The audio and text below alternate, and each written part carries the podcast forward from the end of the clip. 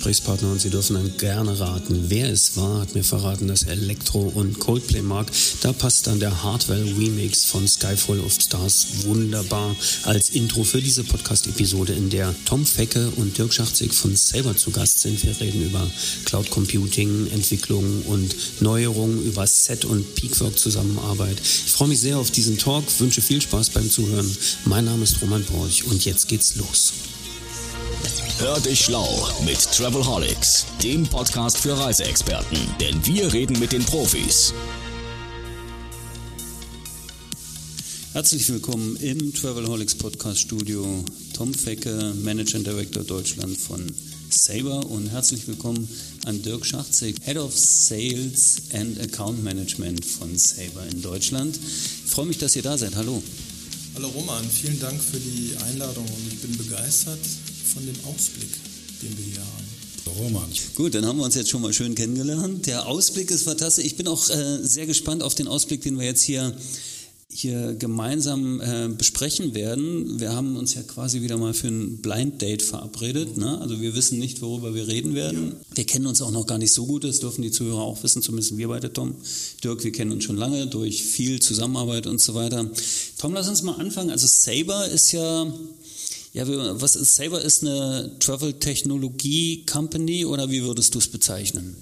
Eigentlich klassisch sind wir ein Reservierungssystem, wenn du es so möchtest. Ne? Ich meine, unsere Wurzeln sind amerikanisch, sind in 50er, Ende der 50er Jahre gegründet worden durch American Airlines und waren quasi der Buchungskanal für American Airlines und haben uns dann im Laufe der Zeit natürlich zu, ja, ich sag mal, den Marktführer äh, in Nordamerika, in Lateinamerika, in Asien entwickelt und sind eines der führenden GDS, General Distribution System, wenn man so möchte. Das ist eigentlich auch erstaunlich, wenn man sich überlegt, dass man ja so sagt, Startups heutzutage, Technologie-Startups, die haben eine gewisse Halbwertzeit. Wenn ich mir das anschaue, Saber 1960 gegründet, über 60 Jahre am Markt. Wie würdest du sagen, an, an, auf welchem Status seid ihr heute? Ist Saber eine, ist, hat es sich neu erfunden oder seid ihr dabei, euch neu zu erfinden? Ist es so ein bisschen David Bowie-mäßig immer wieder neu oder ist es eine sehr kontinuierliche Entwicklung? Also ich würde sagen, es ist eine kontinuierliche Entwicklung. Äh, man hört natürlich immer wieder, dass den GDSen quasi so, ja, äh, gesagt wird, sie seien die Dinosaurier, letztendlich so eine aussterbende Spezie. Aber am Ende des Tages äh, sind wir dazu da, um Content zu aggregieren, ne? um dafür zu sorgen, dass die Reisebranche funktioniert. Ohne uns gäbe es keine Flugreise, ohne uns gäbe es Travel sozusagen nicht. Aber guter Punkt, den du erwähnst, weil wir schon so lange am Markt sind. Wir müssen uns natürlich auch äh, neu definieren an vielen Stellen und tun das jetzt auch gerade, um letztendlich äh, möglichst viele Content-Quellen für uns zu entdecken und dafür zu sorgen, dass wir ein eine Travel Technology Company sind. Weniger ein GDS, ein Global Distribution System, sondern eine Travel Technology Company, weil die Märkte sich unfassbar ändern. Äh, die Rahmenbedingungen sich äh, permanent äh, ja, so ändern, dass wir uns natürlich auch dem stellen müssen, ne? jeden Tag. Also nichts mehr Dinosaurier, sondern eher in Richtung Startup und ein Teil dieser Entwicklung und des sich Veränderns ist natürlich auch dein ja, Zugang zu Saber äh, Dirk. Na, du kommst ja eigentlich von der Seite Veranstalter, also von der anderen Seite quasi aus der, aus der Anwenderwelt. Ich frage jetzt mal so direkt, was hat dich eigentlich bewogen, die Seite zu wechseln?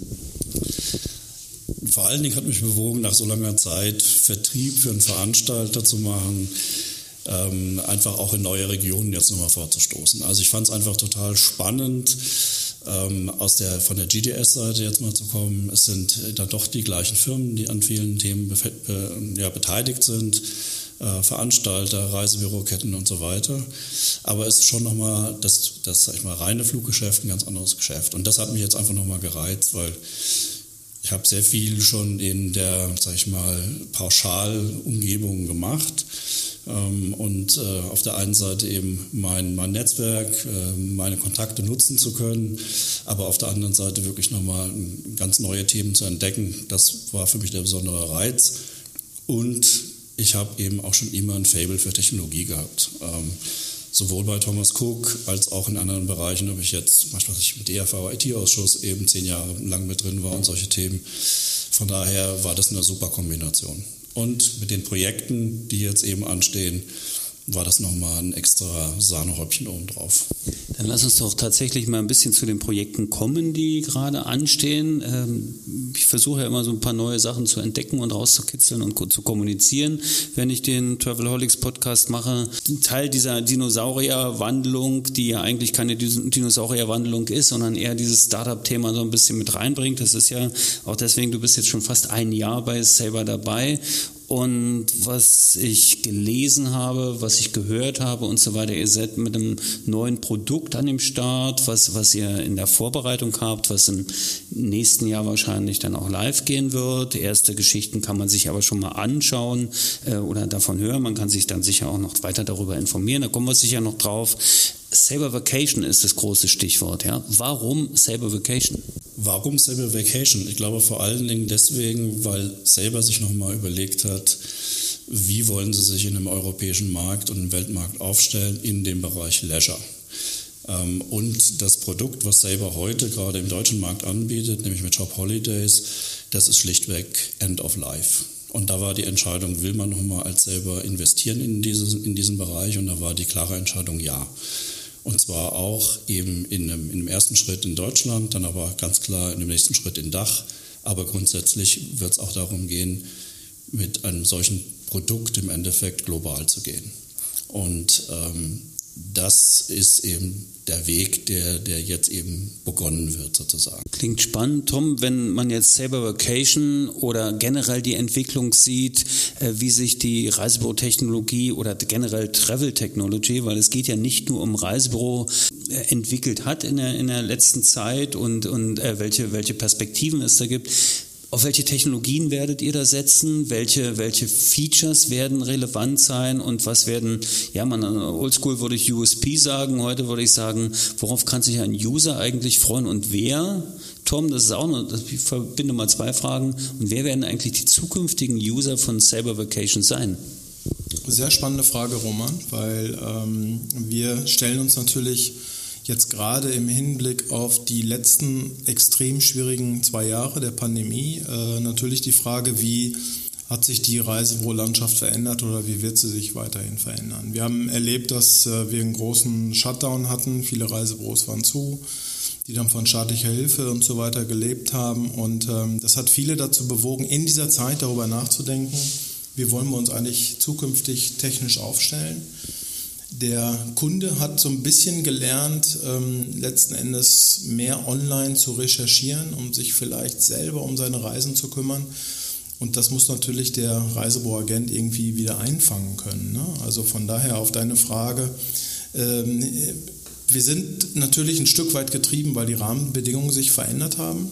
Und wir wissen natürlich auch, dass, äh, ich sag mal, der deutsche Markt eben ein reiner touristischer Leisure-Markt ist. Zu so 70 Prozent werden in den Reisebüros heute Pauschalreisen gebucht. Das wird auch weiterhin der Fall sein. Die Pauschalreise hat ein Stück weit so eine kleine, ich sag mal, so eine Evolution wieder erfahren und sind wieder an vorderster Front, weil der Kunde natürlich ein sehr starkes Sicherheitsbedürfnis hat. Ähm, das kann er auch anderswo kriegen, aber am Ende des, des Tages ist die Pauschalreise eine sehr, sehr wichtige Komponente. Und wir wollen mit unserem neuen Tool Saber Vacations dafür sorgen, dass der Expedient sich mehr um das Beratungsgespräch am Counter äh, kümmern kann und sich mehr darauf fokussieren. Also was will mein Kunde eigentlich? Welche Präferenzen hat er? In welche Zielgebiete reist er gerne? Was macht er vor Ort gerne, um sich letzten Endes dann darum zu kümmern, dass er das beste Angebot bekommt? Und idealerweise das bemängel ich in dieser Industrie immer ein Stück weit, dass wir uns alle unter Wert verkaufen. Idealerweise spricht man eben nicht nur über den Preis. Hat nicht nur Suchparameter, ich möchte ins Mittelmeer, ich habe das Budget und ich möchte ein Zwei-Sterne-Hotel, was ist es denn? Sondern es ist ja doch ein bisschen mehr. Ne? Wie möchte ein Kunde sich bewegen? Wie flexibel möchte er sein? Hat er sportliche Interessen? Ist er an Kultur interessiert? Möchte er es vielleicht verbinden mit einer Kreuzfahrt? Also ich glaube, dass die Such... Ähm, Tools heute extrem wichtig sind und dafür brauchen wir einfach ein sehr intuitives Preisvergleich und Suchsystem, womit wir eigentlich anfangen. So ist ja letztendlich auch das Gespräch am Counter. Und dafür haben wir uns einen Partner ausgesucht äh, namens Peakwork, mit dem wir gemeinsam jetzt Saber Vacations bauen Und das besteht eigentlich aus zwei Komponenten, nämlich aus einem Preis-Vergleichssystem ähm, und auch ein Shopping-System oder ein Angebotssystem, wo man über verschiedene Suchparameter, da können wir vielleicht gleich noch ein bisschen näher drauf einsteigen, ähm, die ideale Reise für den Kunden letzten Endes sucht äh, oder draufkommt.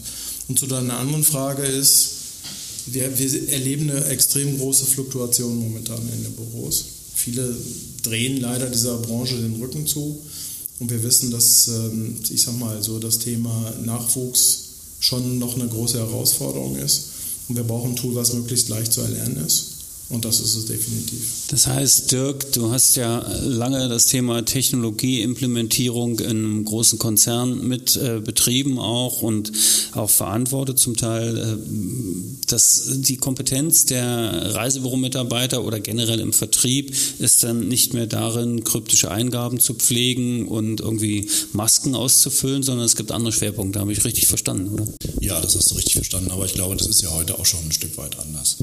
Die Frage ist aber so sozusagen, ob die Art und Weise, wie heute tatsächlich gesucht wird, ob das, und das machen sie ja schon sehr lange mit einem Tool in einer gewissen Art und Weise, ob das wirklich State of the Art ist. Und da glauben wir eben, da gibt es eben neue Ansätze, sehr spannende Ansätze, wo einfach der Expedient nochmal mit seiner Kompetenz oder seine Kompetenz einfach nochmal anders ausspielen kann. Ja? Weil die Expedienten haben schon im Kopf für den unterschiedlichen Kundentypen, was braucht er eigentlich, welche Hotels sind dafür passend. Ja? Ähm, und diese Hotels dann über eine einfache Art und Weise zur Verfügung zu haben und in diesem Portfolio Angebote zu suchen, die dann einfach passen für den Kunden, der vor einem sitzt äh, und nicht eine permanente Preisdiktat sozusagen zu unterliegen, wo immer nur nach dem günstigsten Preis gesucht wird und nicht nach dem besten Angebot. Ich glaube, das macht schon einen großen Unterschied. Der äh, Kooperationspartner Peakwork, gegründet von Ralf Usbeck, mit dem ich ja neulich auch ein, eine Episode zum Thema Chain for Travel gemacht habe, die man ja gerne nachhören kann, der sagte in diesem Podcast zu mir, Roman, es war ganz überraschend, äh, als ich damals äh, Traveltainment abgegeben habe an Amadeus, da sah die Search and Compare Maske noch genauso aus, wie sie heute aussieht. Das ist also zum Beispiel ein Ansatz wahrscheinlich, den ihr betreibt. Und man kann das ja auch beim Namen nennen, das äh, Tool, was äh, Ralf Usbeck und Peakwork dort eben zur Verfügung stellen und wo ihr dann mitarbeiten werdet, Tom, äh, das ist Set. Und Set sollte man vielleicht nochmal mit zwei, drei Worten erklären, so ein bisschen. Ne? Wir könnten Sie jetzt Ralf noch dazu holen, aber jetzt freue ich mich, dass du da bist. Aber vielleicht kannst du ein bisschen sagen, wie das Set funktioniert.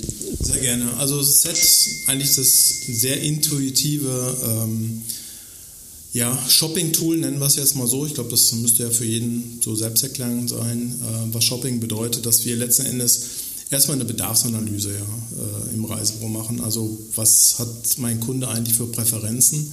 Wir gehen aber nicht den klassischen Weg, dass man über Destination oder über eine Veranstalterpräferenz geht, sondern man ähm, kann sich sogenannte Sets bauen. Das heißt, ähm, ich schaue mir an, ähm, in welche Kategorie passt eigentlich mein Kunde rein. Welche Hotels könnte ich meinem Kunden anbieten? Nehmen wir mal ein klassisches Beispiel. Äh, eine, was ich, eine Familie, zwei Erwachsene, zwei Kinder, Kinderalter von fünf und sieben. Die würden ganz gerne ins Mittelmeer und ähm, ich kann mir vorher eine Suchpräferenz zusammenbauen, wo ich sage, wenn ich so eine Familie habe, die ins Mittelmeer möchte, die vielleicht äh, höherwertiger verreisen will, in drei oder vier Sterne Hotels, nennen wir es mal so, und ähm, Sport betreiben möchten, flexibel sein, äh, Kulinarik genießen, kann man sich im Vorfeld schon mal sogenannte Sets vordefinieren und dann quasi ähm, dort Abfragen tätigen und man bekommt dann am, ähm, am äh, PC letzten Endes gezeigt, wie meine Angebotsauswahl ist. Ich habe eine direkte Vergleichsmöglichkeit und ähm, kann letzten Endes dann äh, erst cash-basierend letzten Endes die Angebote miteinander vergleichen. Wenn ein Kunde sich dann entscheidet, kann ich dann quasi die Live-Daten äh, abfordern und sehe dann auch eben, was ist äh, verfügbarkeitsgeprüft und kann dann quasi die Angebote mit dem Kunden gemeinsam besprechen. Also es ist ein völlig, völlig anderer Ansatz, wie ich eine Suche gestalte. Weniger über die reine Destination, sondern über Hotels, über Ferienwohnungen. Und gehe dann quasi in einen nächsten Schritt und sehe, wer bietet einem mir eigentlich diese Hotels an oder diese Ferien. So wie ich das verstehe, geht es dann nicht mehr darum, dass ich eine lange Liste mit Mallorca angeboten bekomme, sondern ich bekomme dann einfach rund ums Mittelmeer das, was am besten passt und was die schönsten Restaurants hat und die besten Zimmer mit einem Meerblick oder ähnliches. Und dann habe ich dann wahrscheinlich auch nur die Angebote drin, die genau auf meine Features passen. Absolut. Und äh, den Gedanken kann man ja weiterspinnen weil so das Thema Sustainability und Nachhaltigkeit ist ja extrem wichtig. Das Ergebnis der Suche ist ja immer sehr stark abhängig von dem, welche, welcher Veranstalter uns welche Daten liefert. Aber wenn die Suchpräferenz äh, beispielsweise dahin geht, dass der Kunde ein Hotel sucht, was Nachhaltigkeit ganz stark auf seine Fahnen äh, schreibt, die vielleicht äh, zertifiziert sind, äh, entsprechende äh, Nachhaltigkeitsvoraussetzungen erfüllt.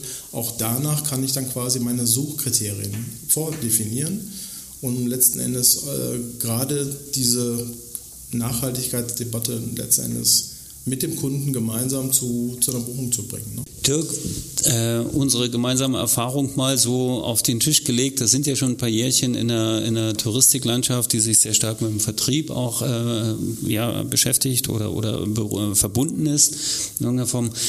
Warum hat das eigentlich aus deiner Sicht so lange gedauert, einfach mal Ansätze zu verändern? Ach, gute Frage.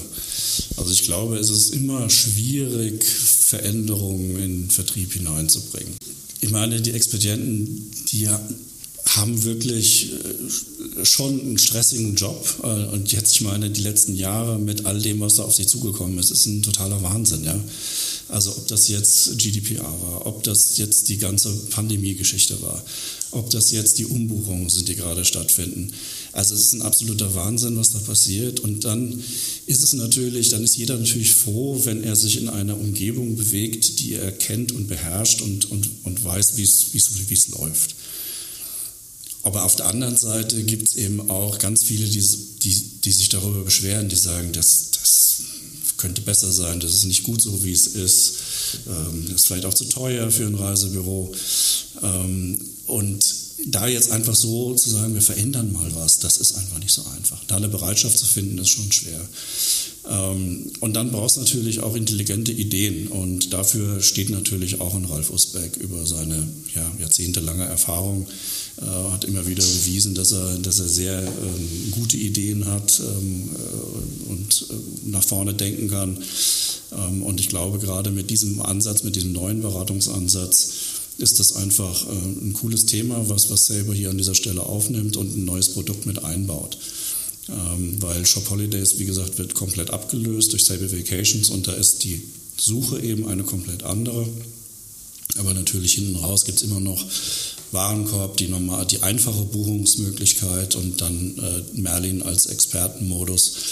Ähm, und insofern wird das mit Sicherheit ein sehr rundes und äh, gutes Produkt werden. Aber mit Sicherheit auch spannend, ähm, das Feedback von, vom Vertrieb, von den Expedienten zu bekommen und da sind wir sehr gespannt drauf, weil wir glauben, dass es ein echter Schritt nach vorne ist für die Beratung und gerade auch um die Expertise der Expedienten noch stärker in den Vordergrund zu stellen, als es heute möglich ist. Ich da noch ergänzen darf, ist natürlich auch so, dass der Kunde immer mehr vorinformiert ins Reisebüro kommt. Ne? Also er recherchiert ja selber. Ne? Also das ist dann häufig so am Wochenende und komm, wir gucken doch mal, was können wir denn machen im Urlaub und geht natürlich mit einer vorgefertigten Meinung in das Reisebüro rein und ähm, ist, glaube ich, manchmal überrascht, wie aufwendig eine Suche nach meinem nachgefragten Produkt einfach ist.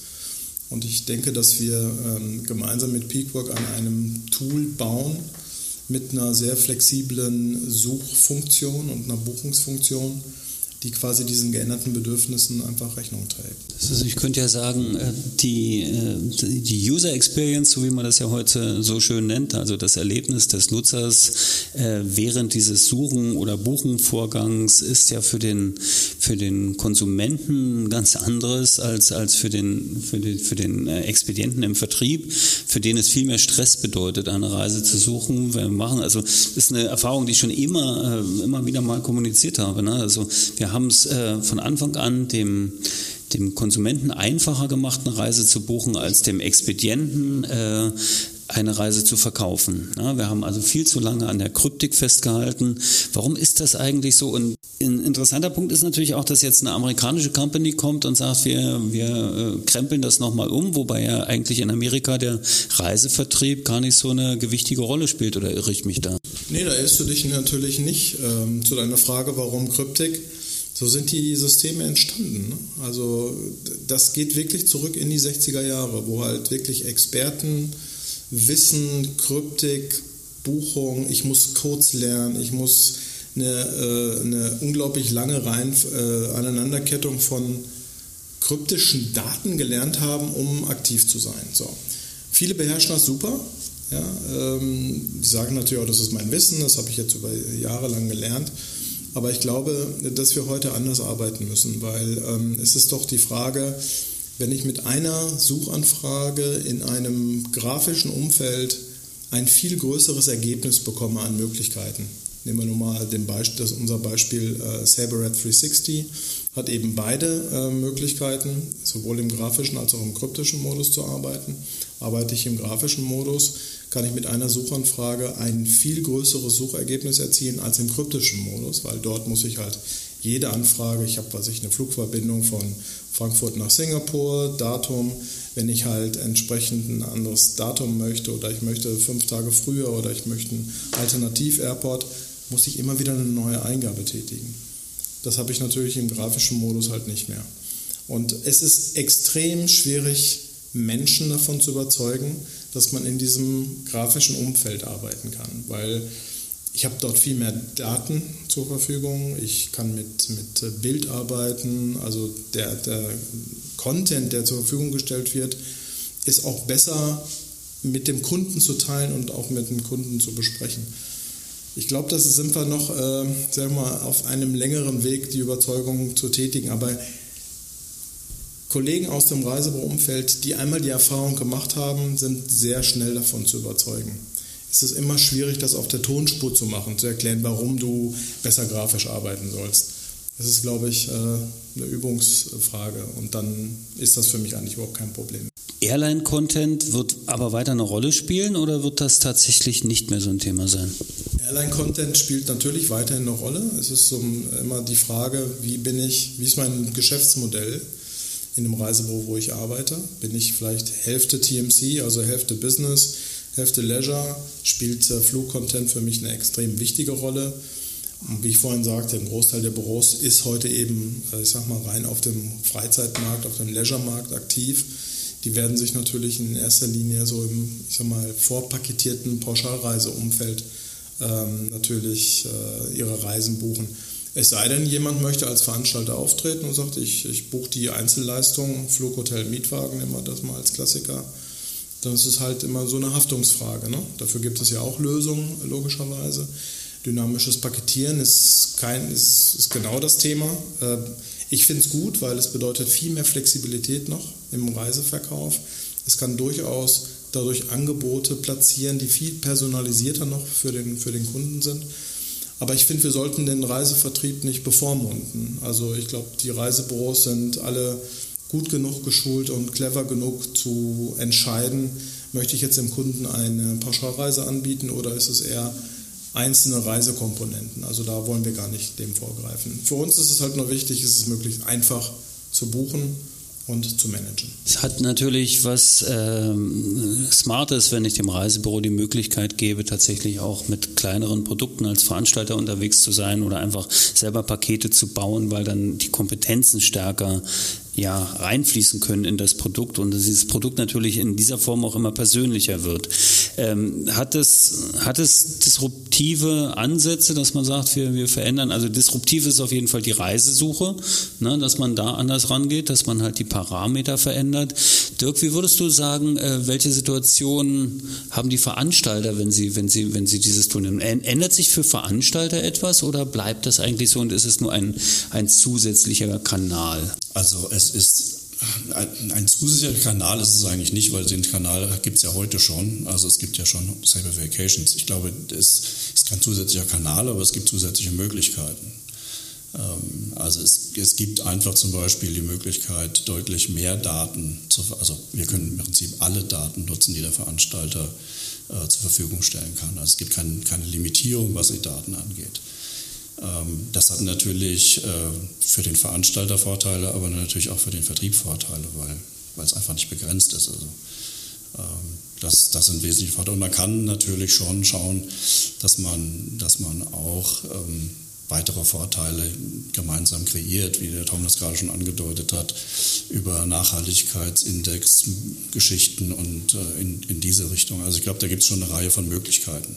Ich frage auch deshalb, weil ähm, wir haben ja schon kurz darüber gesprochen, dass das eigentlich gut skalierbar und international skalierbar ist. Ne? Also ich könnte ja eigentlich auch als Veranstalter jetzt gut äh, andere Märkte erreichen, indem ich dieses, in, indem ich diese Plattform nutze und in, indem ich diese Technologie nutze. Ist das geplant oder wäre das ein äh, angenehmer Nebeneffekt? Das ist nicht nur ein angenehmer Nebeneffekt, sondern das ist äh, wirklich äh, Strategie und auch äh, Plan von uns, dass wir das äh, global skalieren können. Ne? Also der Anfang von Saber Vacations wird in Dach sein, also Deutschland, Schweiz und Österreich. Und wir schauen uns dann äh, infolgedessen weitere europäische Märkte an, äh, weil ich bin felsenfest davon überzeugt, dass es dort ähnliche Fragestellungen gibt. Dort ist auch das Thema Pauschalreise immer noch ein wichtiges, wobei Deutschland schon eine sehr große Ausnahmesituation darstellt. Hier ist, das ist der Pauschalreisemarkt der Welt sozusagen. Das müssen wir auch immer unseren amerikanischen Kollegen erklären, weil auf der anderen Seite des Atlantiks ist das einfach nicht so der Fall. Ne? Der Amerikaner bucht komplett anders die Reisewohllandschaft sieht anders aus. Entschuldigung, dass ich unterbreche, aber erzähl mal ganz kurz, wie bucht ein Amerikaner? Ein Amerikaner bucht entweder über die großen OTAs, also über die großen Online-Reiseagenturen. Ähm, man muss natürlich dazu sagen, ein Großteil der Amerikaner hat ja noch nicht mal einen Reisepass. Die bleiben natürlich gerne auch in ihrem Land, das ist fantastisch. Ich bin USA-Fan, also ne, ich kann das total nachvollziehen, wenn man vielleicht an dem eigenen Land bleibt. Aber die Amerikaner, die dann äh, quasi verreisen, die ähm, machen vieles über OTAs oder nehmen es halt selbst in die Hand. Ne? Also so diese klassische Pauschalreise gibt es dort in der Form nicht und das wird es auch so gar nicht geben. Von daher ist es auch immer eine große Erklärung für unsere, ja, unsere Mutter in Dallas, dass wir sagen, okay, also in Europa ist der Reisemarkt ein anderer und in Europa brauchen wir ein sehr, sehr gutes, wettbewerbsfähiges Leisure-Produkt. Ja, ganz einfach. Das bietet natürlich auch jede Menge Chancen, also tatsächlich jetzt für alle europäischen Veranstalter, die sich dem anschließen. Dirk, wie würdest du das betrachten, wenn wir jetzt mal sagen, ähm, die Sicht auf, auf den klassischen stationären Reisevertrieb, verbunden von mir aus auch noch mit den, mit den Omnichannel-Ansätzen, die es dort gibt. Ähm, wird es neue, sagen wir mal, wird es neue Marktteilnehmer geben, du, ja einfach angezogen oder unterstützt durch die Technologie, die ihr einführt? Ist das abzusehen? Zum Beispiel, dass jetzt einfach der Reisevertrieb auf andere äh, Schultern verteilt wird? Also neben dem klassischen stationären Vertrieb und ich glaube, da hat sich ja sowieso schon viel entwickelt. Also wenn ich an die Solamentos dieser Welt denke, dann ähm, gibt es ja schon neue Marktteilnehmer. Und äh, wenn ich sehe, was sich da in den letzten zwei Jahren entwickelt hat, ähm, äh, dann gibt es da mit Sicherheit ähm, auf der einen Seite ein Bedürfnis seitens der Kunden, auch durch, die, durch, durch Covid einfach eine Veränderung. Auf der anderen Seite natürlich auch durch eine Veränderung. Ähm, bei den Arbeitnehmern, die ja heute auch anders arbeiten. Die sind gar nicht mehr so viel in den Büros, sind, sondern auch ihre Chance sehen, von zu Hause zu arbeiten oder mobil zu arbeiten. Also da tut sich mit Sicherheit einiges. Und ich glaube, es wird sich eben auch in weiteren Bereichen noch, noch mehr tun. Also ich glaube, das ganze Thema Social Media spielt eine große Rolle. Ähm, ich glaube, da ist einfach auch noch ein Riesenpotenzial. Da gibt es noch relativ wenige, die jetzt aus dem sagen wir mal, klassischen Vertrieb in der Richtung unterwegs sind und sehr professionell sind. Ich glaube, da gibt es schon Chancen. Und ähm, das sind natürlich Bereiche, ähm, die wir uns auch anschauen. Ich glaube, Roman, da fällt, mir, da fällt mir natürlich ein, ihr kennt ja alle noch immer die Diskussion, wem gehört eigentlich der Kunde? Ne? So, das, die Diskussion kenne ich schon seit vielen, vielen Jahren natürlich. Ich glaube, was auch innovativ wäre, ist, wenn man den Kunden dann quasi auch in der Destination begleitet. Also ich habe als Expedient meinen Job getan, weil ich meinem Kunden eine hervorragende Beratung gegeben habe. Ich habe ihm eine, eine Buchung gegeben und ähm, möchte meinen Kunden auch während der Reise natürlich begleiten. Also warum soll ich als Reisebüro nicht auch davon partizipieren? Weil ich kann mir schon vorstellen, dass der eine oder andere Kunde im Reisebüro schlecht sagen kann, was ich am 19. Oktober mittwochs nachmittags machen möchte. Das möchte keiner entscheiden. Wenn er sich vor Ort entscheidet, warum lassen wir dann bei einer Buchung, die er dort tätigt, warum führen wir ihn nicht? Warum geben wir auch dem Reisebüro nicht die Chance, auch daran zu partizipieren? Weil am Ende des Tages ist der Kunde ja in dem Zielgebiet, weil er in dem Reisebüro gebucht hat. Und ich glaube, das wäre eigentlich, wenn man so will, ein neuer Teilnehmer. Wir sind ja alle sehr stark B2B orientiert, aber ich glaube, wir sollten auch den Kunden auch äh, während seiner Reise mit integrieren und wir sollten auch das Reisebüro dann partizipieren lassen. Das wäre ja dann so die Warenkorbfunktion, so wie ich das verstanden habe, dass ich halt als Kunde meinen Warenkorb, auch wenn er dann geschlossen ist, also schon bezahlt und die Leistungserbringung schon begonnen hat, immer noch mitnehme und ich ihn immer weiter füllen kann. Also es gibt ja so diese großen Online-Händler, die mit Büchern angefangen haben und jetzt irgendwie Lebensmittel verticken, äh, die funktionieren ja so ähnlich. Ne? Ich kann ja eigentlich immer wieder noch was dazu packen. Das wäre dann also so Add-on oder ähnliches. Absolut. Absolut, es geht genau in die Richtung. Ne? Also ähm, wir sprechen immer von, ja, von Content, was ist also relevanter Content? Und ich glaube, wir müssen uns so ein bisschen, weil du vorhin auch fragtest, was macht denn das GDS der Zukunft eigentlich? Und da denke ich, ist es ja wichtig, dass wir Content bieten, über den wir heute noch nicht nachgedacht haben. Und vieles passiert eben erst in den Destinationen. Also mein Museumsbesuch, mein Ausflug, mein Get Your Guide, bisschen äh, Werbung machen für sehr gute Marktteilnehmer, wie ich finde. Und alle Dienstleister, die letztendlich dem Kunden vor Ort eben noch das Urlaubserlebnis quasi äh, perfekt machen. Und ich finde, daran sollten doch alle in der Leistungskette partizipieren lassen. Ich habe ja vor kurzem auch einen Podcast gemacht mit Oliver Nützel von Regiondo, die ja die Freizeitbranche digitalisieren und Erlebnisse buchbar machen. Also auch da wäre es denkbar, dass die dann ihre Schnittstelle haben und äh, Content ausgetauscht wird, ja? Dafür sind wir offen, für genau diese Gespräche. Und ich denke, wenn wir selber Vacations im nächsten Jahr in den Markt eingeführt haben, ist die Entwicklung natürlich damit nicht abgeschlossen. Ne? Also wir leben natürlich von dem Feedback. Wir wollen wissen, was den, was den Expedienten umtreibt. Ne? Wie können wir neue Potenziale erschließen? Und ich glaube, wenn der Kunde diese, wir nennen es immer diese 360-Grad-Betreuung einfach hat, fühlt er sich gut aufgehoben und ich finde, das ist der totale Mehrwert, warum der Kunde weiterhin ins Reisebüro gehen soll. Und trotzdem gibt es ja einen sehr starken Anstieg bei den Online-Buchungen, bei den OTAs, bei den Portalen und so weiter. Dirk, äh, auch mit denen hast du ja viel zu tun gehabt. Äh, die bleiben natürlich nicht außen vor. Ne? Also ihr baut das nicht, muss man ja fairerweise sagen, ihr baut es nicht ausschließlich für Reisebüros. Asable Vacations äh, als Produkt ist natürlich für den stationären Vertrieb, aber es wird natürlich weiterhin ähm, ja, APIs geben oder Webservices geben ähm, für die OTAs, ähm, logischerweise, weil ähm, das ist ein Kanal, äh, den natürlich auch alle Veranstalter haben wollen ähm, und äh, es, ja, die spielen schon eine große Rolle. Und natürlich werden wir als Technologiedienstleister auch diesen Weg ähm, eröffnen und, und beibehalten, so wie heute auch. Also gibt es das dann im, ja, dann, dann bleiben wir nochmal bei dem Oldschool Omni-Channel-Begriff und sagen, okay, es gibt es online, offline, überall und äh, vielleicht auch noch an ein paar neuen Stellen. Wenn wir jetzt schon über neu sprechen, Tom, Chain for Travel haben wir schon kurz erwähnt. Äh, wird Blockchain auch ein Thema sein? Also da Ralf ja ein wirklich treibender Kopf ist und das ist natürlich auch äh, eine, eine Entscheidung auch für unseren Partner Peakwork gewesen, weil Ralf Usbeck natürlich, ja, ich sag mal so, der der Innovator auch der, der Reiseindustrie ist. Ne?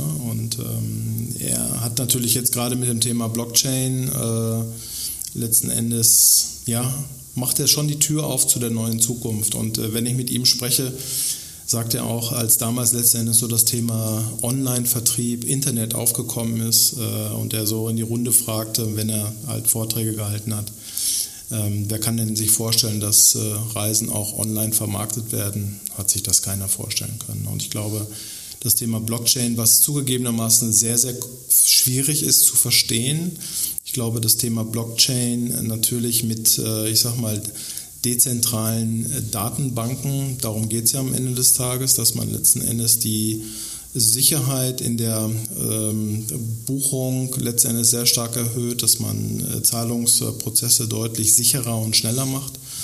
Ähm, kann ich mir durchaus vorstellen, dass Blockchain äh, in der Reiseindustrie äh, eine ganz, ganz große Zukunft hat an die heute noch die wenigsten glauben. Da kann ich mir durchaus vorstellen, dass das Thema Blockchain auch ähm, mit uns gemeinsam eine große Zukunft hat. Den Podcast mit dem Ralf zum Thema Blockchain und auch einen mit der Anke Su von äh, Chain for Travel werde ich nochmal in den Shownotes verlinken. Das finde ich eigentlich auch ganz wichtig. Jetzt haben wir ein bisschen, äh, doch schon fast eine halbe Stunde über, über die Saber Vacation Projekte gesprochen ist sehr spannend. Dirk, äh, da gibt es einen Zeitplan. Ne? Also das ist jetzt nicht so, dass das morgen alles äh, auf dem Ladentisch steht und dann muss man irgendwo hingehen, sondern wie ist da der Plan eigentlich? Also der Head of Sales, der sollte ja irgendwie schon mal so, ein, so eine Timeline äh, irgendwie mal droppen können. Ja, wir werden im Herbst jetzt auf alle Fälle schon mal mit allen existierenden Kunden und allen Interessierten sprechen. Ähm, wir werden auch in dem gesamten Bereich der Web-Services äh, jetzt im Jahr 2022 schon einiges fertig haben. Aber der, sag ich mal, der große neue Wurf, der wird dann im, äh, ja, im Frühjahr, im ersten Quartal äh, des nächsten Jahres kommen. Ähm, und wollen dann eben auch im, im Jahr 23 im Endeffekt mit, mit allen Interessierten dann eben das Produkt mit einführen. Äh, insofern gibt es da einen klaren Plan. Schauen wir mal in den Herbst, wie das weitergeht. Gibt es Ideen, äh, Tom, wie ihr, wie ihr die Leute einfach im, im, im Loop haltet, wie ihr sie informiert haltet? Wie, wie, wie, wie wird das sein? Also ihr seid natürlich jederzeit gern wieder willkommen hier im Podcaststudio, aber gibt es sonst schon Pläne, wie man interessierten Leuten irgendwie das, die Wartezeit verkürzt oder versüßt? Absolut, weil ähm, ich sag mal, äh, wir sind ja angefangen mit einem Announcement vor ein paar Monaten in der Fachpresse. Äh, und da habe ich mit vielen Partnern gesprochen, die sagen, boah, das finde ich super spannend. Was immer ihr da auch raus macht, weil so viel konnten wir zu dem Zeitpunkt noch nicht sagen. Heute haben wir ja schon ein bisschen detaillierter besprochen, was das bedeutet. Ja, wir werden sichtbarer werden. Äh, selbstkritisch muss man sagen, dass Saber in Deutschland nicht ganz so stark wahrgenommen wird. Ähm, natürlich bei unseren Partnern äh, logischerweise, aber ähm, was Präsenz angeht, ähm, werden wir natürlich auf den großen Kongressen dabei sein. Ob das ein FVW-Kongress ist, auf den äh, DAV-Tagungen gibt es ja in diesem Jahr zwei. Und wir werden dann äh, letzten Endes schon mal vorbereitend ähm, unsere Kommunikationsstrategie äh, deutlich äh, verändern, ähm, viel mehr auch mit dem Vertrieb sprechen. Da gibt es ja verschiedene Kanäle über Social Media, werden wir das natürlich anreichern. Und der Fokus ist natürlich dann die ITB 23. Und ich hoffe, und ich hoffe, dass du mir zustimmst, hier im wunderschönen Berlin, wo wir gerade sind, dass auch die ITB dann physisch im nächsten Jahr wieder stattfindet. Das ist auch für uns ein großer Kickoff. Und äh, ich sag mal so, äh, ich würde mich freuen, wenn alle äh, wirklich äh, ja, stay tuned sozusagen sind und äh, darauf warten können, was äh, wir für den Markt bereithalten. Also man soll sich bitte überraschen. Stay tuned, damit höre ich fast immer auf und das war dann ein super Schlusswort. Danke Tom, danke Dirk, danke fürs Gespräch. Ein bisschen danke ich auch dem Ralf, der ja auch noch ein bisschen mit dabei war und ich danke allen ganz herzlich fürs Zuhören im Travelholics Podcast. Mein Name ist Roman Borch und bis bald. Bis zum Schluss gehört? Großartig. Danke und bis zur nächsten Episode von Travelholics, dem Podcast für Touristiker.